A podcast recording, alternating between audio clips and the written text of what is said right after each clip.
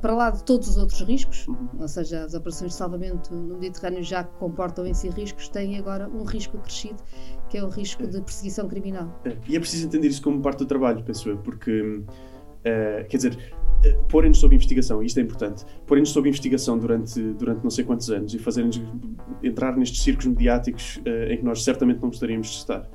Um, ehm, não, não faz com que nós não muda os nossos princípios, não é? Não muda a razão pela qual nós estamos ali. Se alguma coisa, e até faz com que seja mais necessário aquilo que nós fazemos, não é? E portanto, não muda a realidade, de maneira nenhuma, não é? Até agrava a realidade, porque faz com que mais gente morra por falta de, de resgate. Uh, e portanto, o que, o que aconteceu foi que as pessoas que realmente estavam ali porque têm um entendimento político uh, de, de, daquilo que se está a passar.